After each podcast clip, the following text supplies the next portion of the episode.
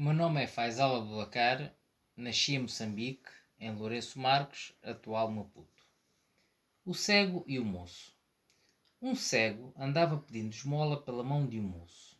A uma porta deram-lhe um naco de pão e um bocado de linguiça. O moço pegou no pão e deu-o ao cego para metê-lo na sacola e ia comendo a linguiça muito a sorrelfa. O cego, desconfiado, pelo caminho começa a bradar com o moço. Oh, grande tratante, cheira-me a linguiça. Acolá deram-me linguiça e tu só me entregaste o pão. Pela minha salvação, que não deram senão pão, respondeu o moço.